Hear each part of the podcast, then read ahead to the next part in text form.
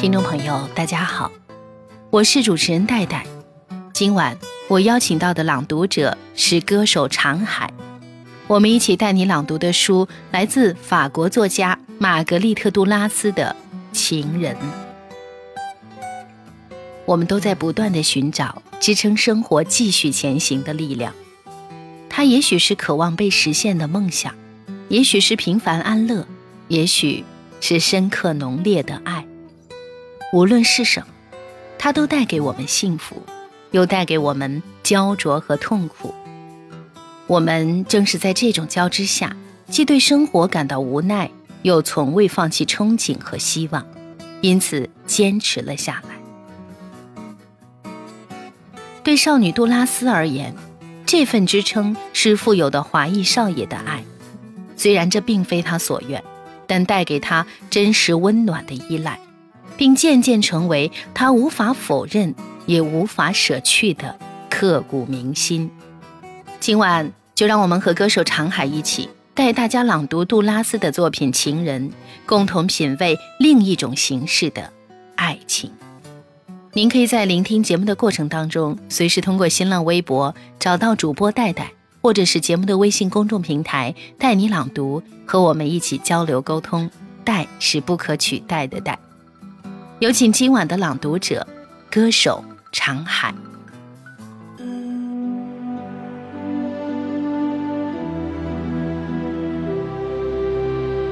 大家好，我是今晚的朗读者，歌手长海。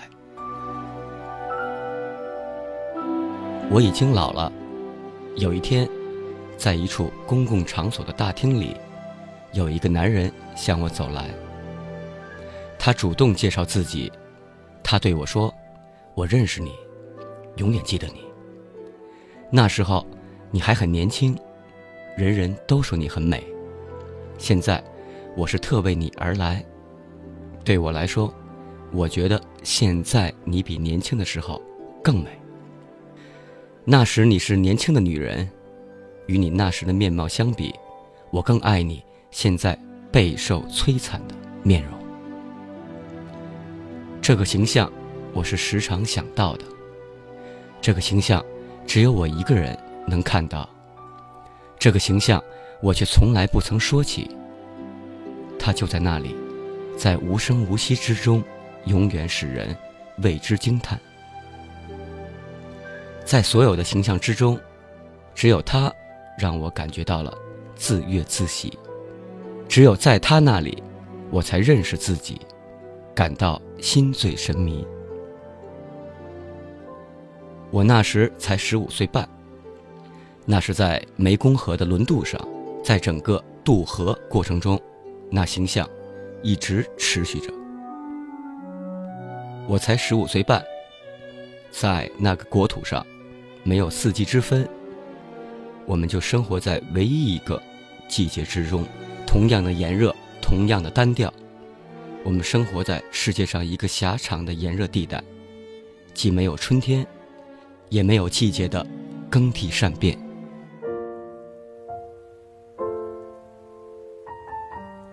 我那时住在西贡公立寄宿学校，食宿都在那里。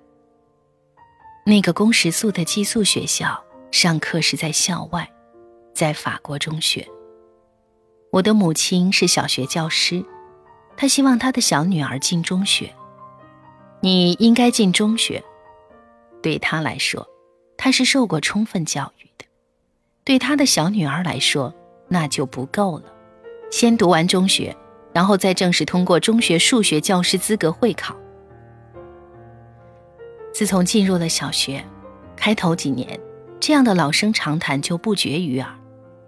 我从来不曾幻想。我竟可以逃脱数学教师资格这一关，让他心里总怀着那样一线希望，我倒是深自庆幸的。我看我母亲每时每刻都在为她的女儿、为她自己的前途奔走操劳。终于有一天，她不再为她的两个儿子的远大前程奔走了，他们成不了什么大气候，她也只好另谋出路。为他们谋求某些微不足道的未来生计。不过说起来，他们也算是尽到了他们的责任。他们把摆在他们面前的时机都一一给堵死了。我记得我的小哥哥学会会计课程，在函授学校，反正任何年龄、任何年级都是可以学的。我母亲说：“补课呀，追上去呀。”只有三天热度，第四天就不行了，不干了。换了住处，函授学校的课程也只好放弃，于是另换学校，再从头开始。就像这样，我母亲坚持了整整十年，一事无成。我的小哥哥总算在西贡成了一个小小的会计。那时在殖民地机电学校是没有的，所以我们必须把大哥送回法国。他好几年留在法国机电学校读书，其实他并没有入学。我的母亲是不会受骗的，不过她也毫无选择余地，不得不让这个儿子和另外两个孩子分开。所以几年之内。他并不在家中，正是他不在家的这几年时间，母亲购置下那块租让地，真是可怕的经历呀。不过，对我们这些留下没有出去的孩子来说，总比半夜面对虐杀小孩的凶手要好得多，不那么可怕。那真像是猎手之夜那样可怕。人们常常说。我是在烈日下长大，我的童年是在骄阳下度过的。我不那么看。人们还常常对我说：“贫困促使小孩多思。”不不，不是这样。长期生活在地区性饥饿中的少年老人，他们是那样，我们不是那样。我们没有挨过饿，我们是白人的孩子，我们有羞耻心，我们也卖过我们的动产、家具之类。但是我们没有挨过饿，我们还雇了一个仆役，我们有时也吃些乌七八糟的东西，水禽呀、小鳄鱼肉呀，确实如此。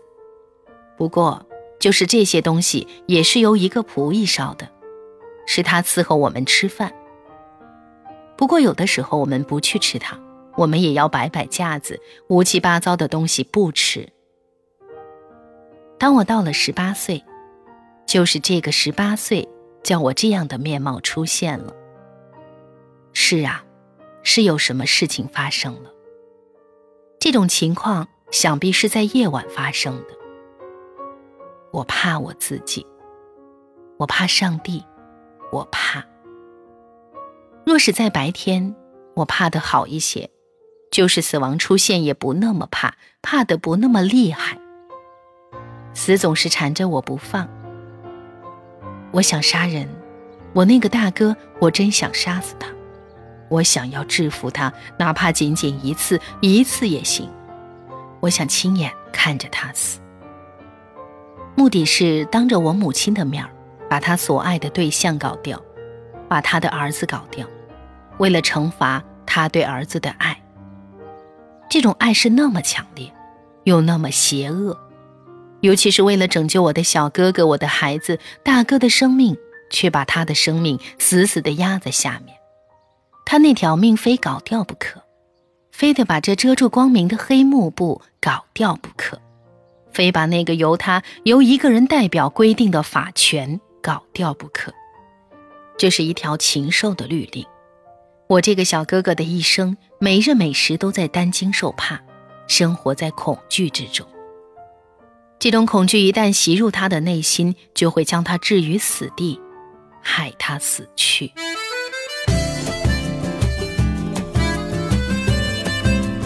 刚才您听到的是我和歌手长海一起带你朗读的书《杜拉斯的情人》。少女杜拉斯是与家人一起生活在越南的白人，窘迫的生活，互相仇视的亲人，异国他乡的不适。种种因素将她的生活拖向了无望，他渴望抓住些什么，能支撑他继续生活。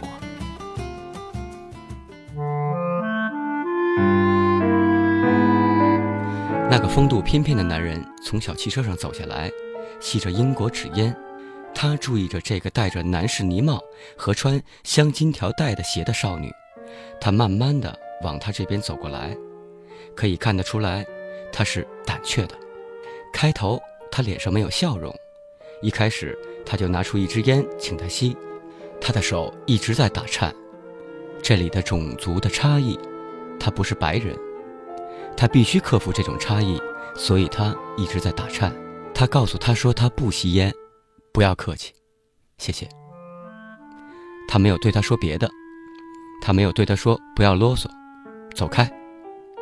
因此他的畏惧之心有所减轻，所以他对他说，他以为自己是在做梦，他没有答话，也不需要答话。回答什么呢？他就那么等着。这时他问他：“那么你是从哪儿来的？”他说：“他是沙利女子小学校校长的女儿。”他想了一想，他说他听人讲起过校长夫人，他的母亲讲到他在柬埔寨买的租地上运气不佳，事情不顺利，是不是这样？是的，是这样。他一再说，在渡船上见到他真是不寻常。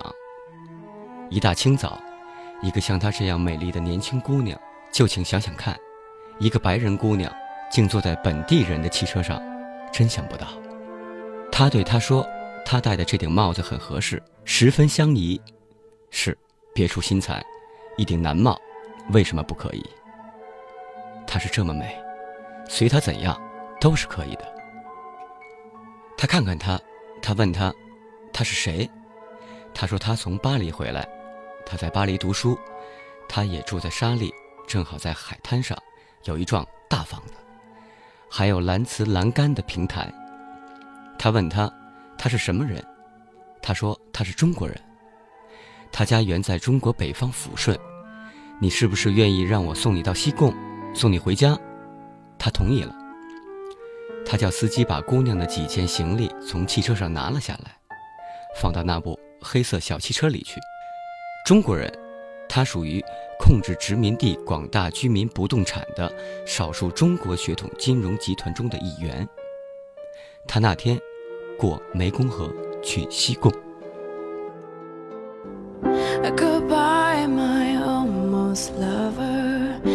just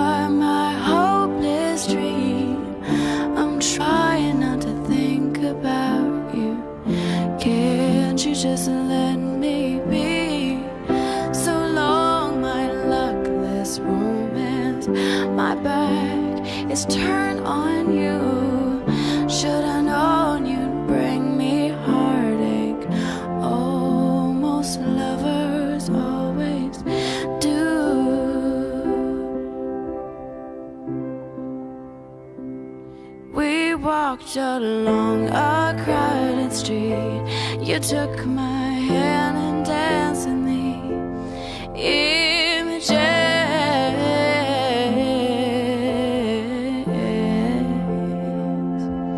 And when you left, you kissed my lips. You told me you